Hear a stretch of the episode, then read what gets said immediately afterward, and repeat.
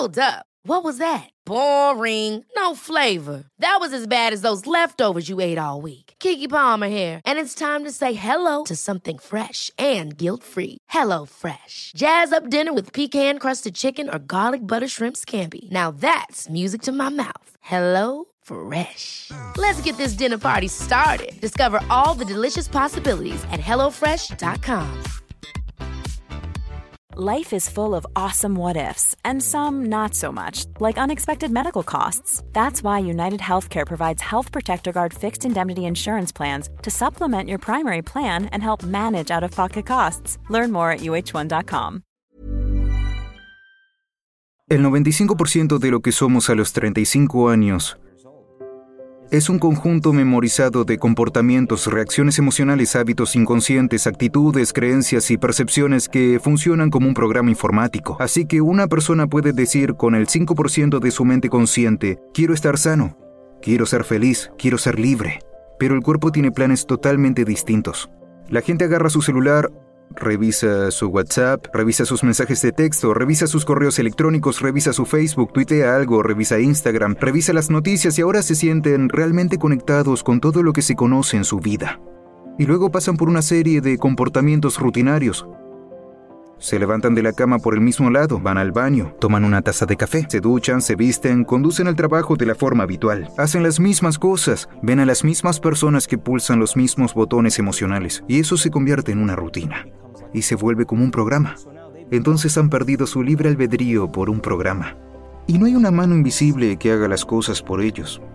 Así que cuando llega el momento de cambiar la redundancia de ese ciclo, se convierte en un programa subconsciente. La mayoría de la gente espera entonces una crisis, un trauma, una enfermedad o un diagnóstico, esperan una pérdida una tragedia para decidirse a cambiar. Mi mensaje es por qué esperar. Puedes aprender y cambiar en un estado de dolor y sufrimiento, o puedes aprender y cambiar en un estado de alegría e inspiración, y creo que ahora mismo lo bueno es que la gente está despertando. Si no te define una visión de futuro, entonces te quedas con los recuerdos del pasado y tu vida será predecible. Cómo piensas y cómo sientes te permite crear tu estado de ánimo al cerrar los ojos y ensayar mentalmente alguna acción.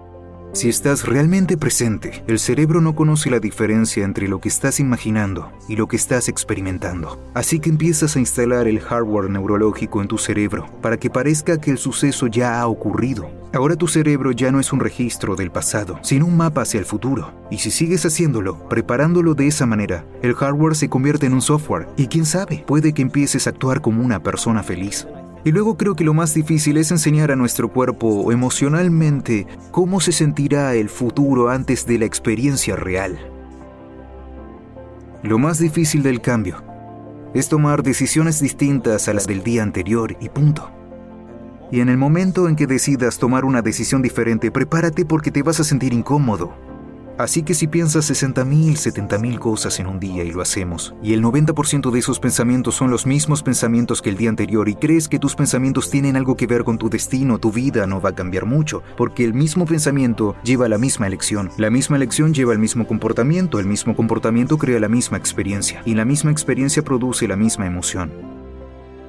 Un hábito es un conjunto redundante de pensamientos, comportamientos y emociones automáticos inconscientes que se adquieren por repetición.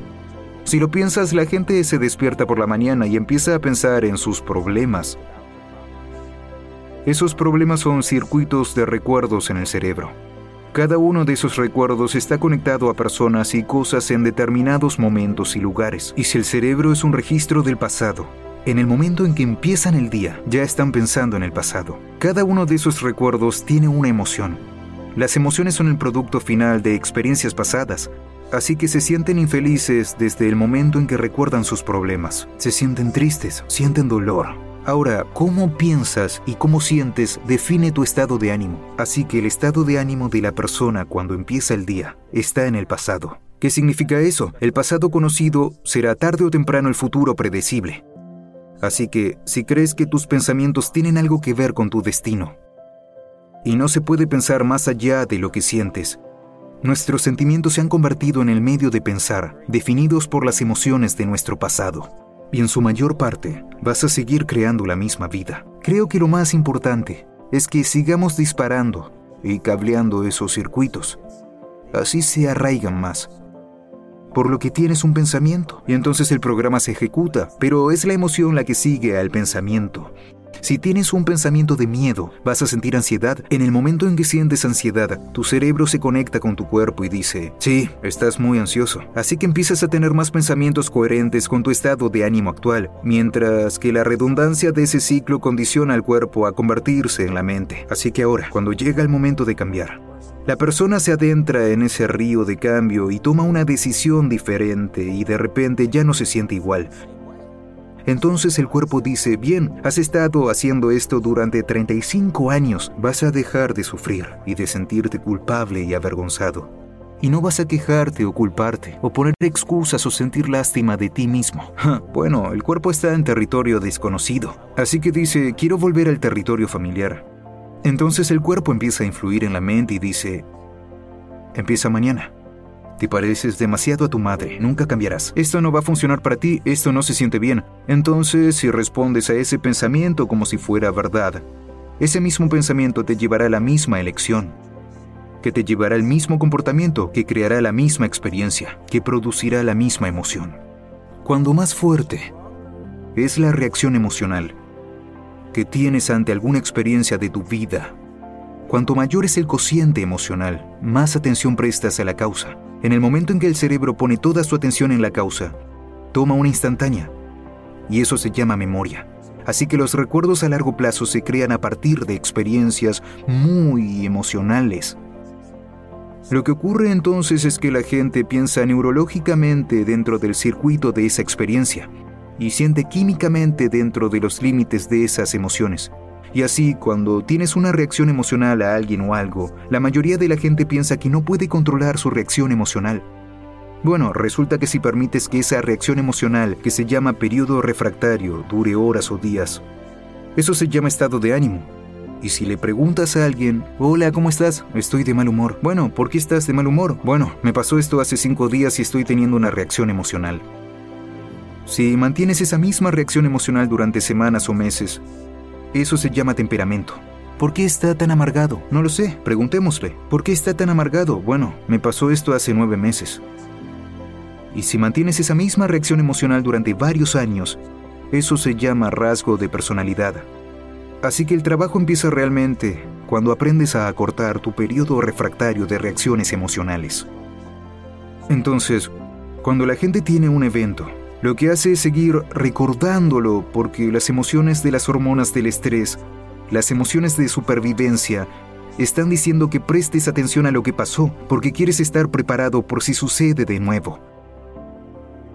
Así que a medida que te familiarizas con los pensamientos, los comportamientos y las emociones del viejo yo, estás retirando ese viejo yo. A medida que eliminas y conectas nuevos pensamientos y condicionas el cuerpo a un nuevo estado emocional. Si lo haces suficientes veces, empezará a resultarte familiar. Por eso, es tan importante como en un jardín. Si estás plantando un jardín, tienes que deshacerte de la maleza. Tienes que tomar las plantas del año pasado y arrancarlas. Hay que quitar las rocas que se acumulan en la parte superior y que son como nuestros bloques emocionales. Hay que ablandar y romper esa tierra. Tenemos que hacer espacio para plantar un nuevo jardín. Principalmente, aprendemos más de nosotros mismos y de los demás cuando nos sentimos incómodos. Todos los organismos de la naturaleza pueden tolerar el estrés a corto plazo. Un ciervo es perseguido por una manada de coyotes. Cuando pierde de vista a los coyotes, vuelve a pastar y el suceso ha terminado. La definición de estrés es cuando el cuerpo y el cerebro están desequilibrados, fuera de la homeostasis. La respuesta al estrés es lo que el cuerpo hace de forma innata para volver al orden. Así que vas conduciendo por la vía. Alguien te corta el paso, frenas bruscamente. Puede que le hagas un gesto con el dedo. Y entonces te tranquilizas. El suceso ha pasado y boom, ahora todo ha vuelto a la normalidad. Pero, ¿y si no es un depredador el que te está esperando fuera de la cueva?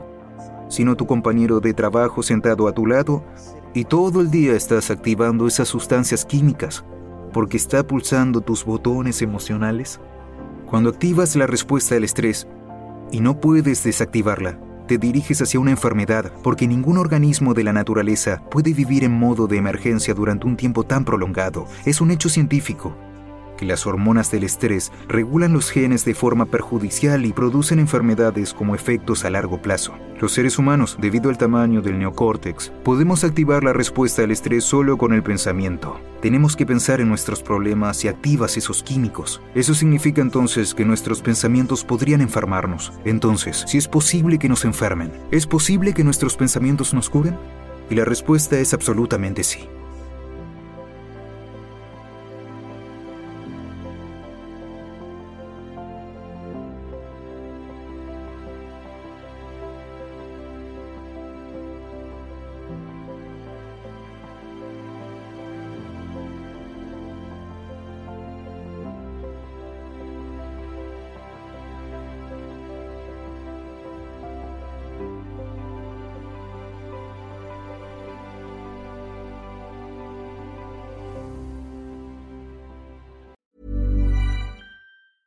Ever catch yourself eating the same flavorless dinner three days in a row?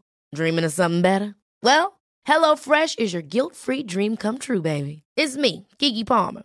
Let's wake up those taste buds with hot, juicy pecan-crusted chicken or garlic butter shrimp scampi.